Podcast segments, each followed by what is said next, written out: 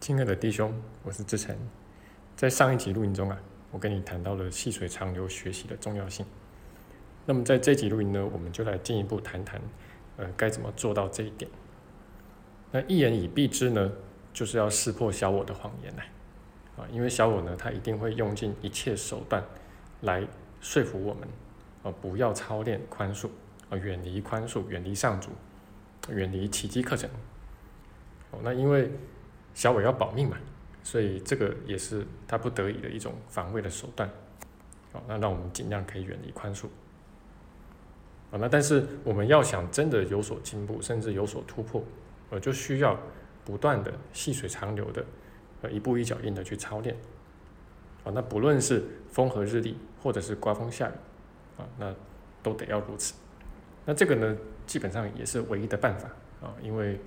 以我自己来说，当然也试过很多其他的办法，哦，那但是，呃，现在会走到这一步，也是因为其他的办法都没有用嘛。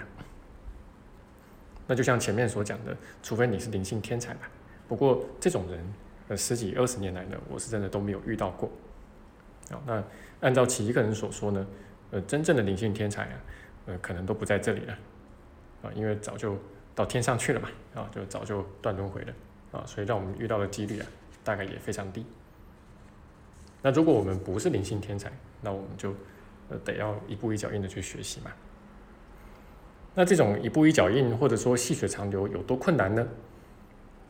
呃，打个比方吧，啊，就类似你如果在台湾的话，呃，一个月让你存个一万台币吧，哦，那这个对多数人来说可能不是很难，啊，但是你要三十年。啊，就是每个月都存一万台币，可能就蛮困难的。啊，一开始看起来好像没有很难，但随着时间过去啊，很快的啊，就是过个几年，你就发现了，这小我有太多的借口啊，太多的诱惑啊，那让你把钱花掉。那先花再说，先享受再说。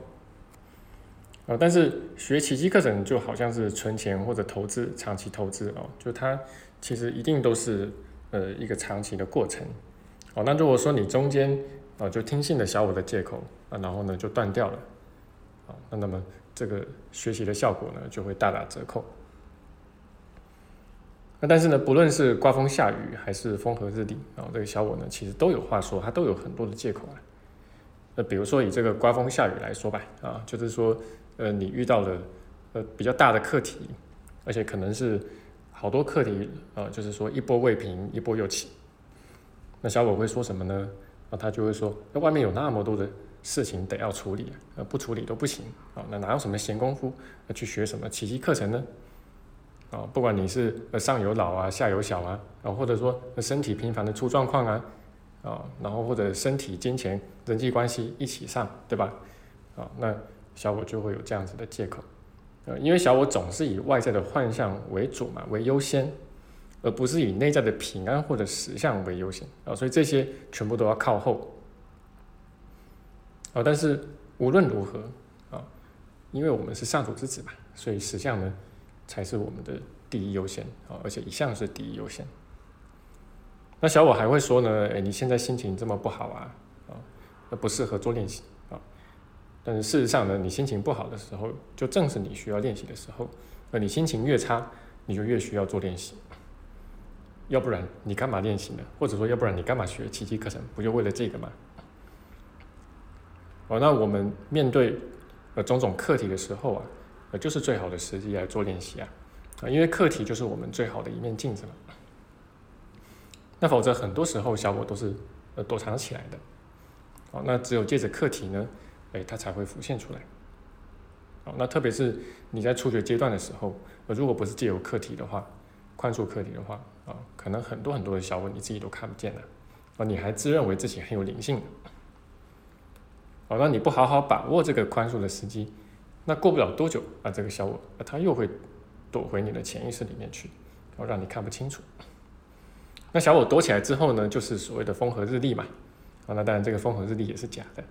啊那但是这个风和日丽的时候呢，小五就更有借口了啊。那他就说，那既然你都过得这么好了，你何必需要练习呢？哦，你何必需要操练宽恕呢？啊，因为宽恕的操练呢，是需要你大刀阔斧的去改变你的信念，而且是需要把你旧有的信念体系啊，就是呃全部把根都挖出来，然后那这个其实对任何人来说呃都是一个很大的挑战，也都会引发我们内在蛮大的抗拒。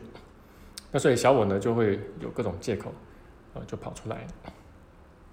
那他还会跟你说：“你看我对你多好啊，你现在过得真不错啊。”那虽然说上一上一秒啊，他才把你呃虐个不行啊，那但是我们就会假装啊，哎，这种风和日丽啊，呃，可以永远下去啊。那但是夜路走多了，总会碰到小我啊，没错啊，就是你潜意识里面的这些罪疚啊、呃死亡意念呐，它不可能永远常住啊，它一定会跑出来。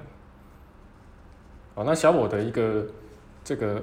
核心思想啊，那就是要惩罚你啊，他认为你有罪嘛啊，所以他就是要惩罚你，然后虐待你，然后把你虐待致死啊，这个就是小我的核心思想，也是他终究要对我们做的事情。应该说，这是他一直在对我们做的事情。那这个是不会改变的，所以其一个人才说这个世界并没有出路啊，或者说并没有希望。那更何况，嗯，外在没有什么太大的。课题的时候啊，那就是风和日丽的时候呢，你都不操练，好，那么你这个内在的力量啊，其实就没有办法真的被锻炼出来。那等到真的刮风下雨的时候，那风一刮你就倒了嘛。哦，那你说风和日丽的时候啊，就没有课题可以操练啊，那这个是不可能的事情啊。而你只要愿意自我诚实啊，然后稍微仔细一点去觉察，那你就会发现呢，其实每天真的都有。宽恕课题可以操练，哦，那就算是外面好像都没有发生什么事情，非常 peaceful 啊，那但是我们里面有小我啊，呃，小我的念头其实很多啊，杂念其实很多，那这些其实也都是最好的一个操练课题。好，那这个就是我今天的分享了，好，那么后面我们也进一下广告啊，就是。我们在今年的九月七号到十号这四天啊，在这个杭州近郊的莫干山啊，有举办游学加工作坊。那这次呢是疫情之后啊，就第一次啊，就恢复这个在大陆这边的地面课程了。那我们也精心设计了一个全新的主题，来跟大家谈未来与不确定性。那我们会具体而为的来谈一谈哦，就是当前的一个社会趋势。好，那然后还有当下我们共同在面临的种种问题，啊，包括原子化啊、个人主义、呃少子化、老龄化，啊，那经济放缓，好，那包括这个 AI 啊、人工智能，啊，那到底这一切我们该怎么来看待？特别是该怎么运用奇迹课程，具体来解决这个未来我们所面临的种种问题与不确定性？好，那欢迎你。呃，报名参加这次的课程，好，那我们一样提供了最优惠的价格，好，那方便大家一起来学习。好，那如果说你有兴趣的话，啊，也都欢迎可以找我了解。好，那这是我今天的分享，啊，希望对你有帮助，我们就下期见。